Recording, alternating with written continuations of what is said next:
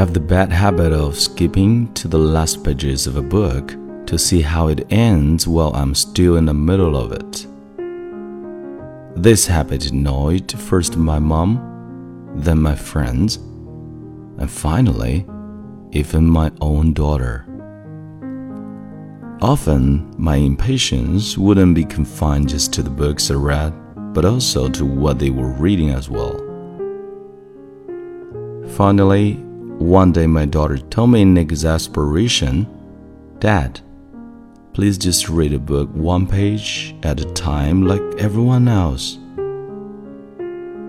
At times, I haven't limited this bad habit to just books either. I've also tried to skip ahead in my own life and figure out what to do months and even years from now instead of embracing each day as God intended. I knew that the book of my life wasn't done yet and that I had many pages left to go.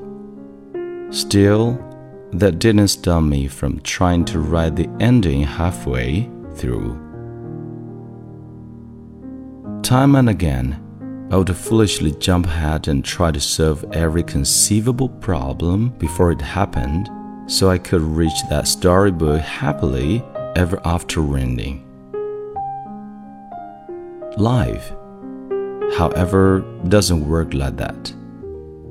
God loves to surprise us, and you never know what new problem, change, or opportunity each new day will bring. Recently, when I found myself returning to that bad habit of rushing ahead and living a future again, I found His truth coming from the lips of a special soul who gently told me I needed to live one day at a time. When I heard those words, I smiled, turned the book of my life back to the right page, and thanked God for today. There was no skipping ahead in the book of life. Each of us has to live it one page and one day at a time. Each of us has to have faith in God to help us to write it line by line and moment by moment.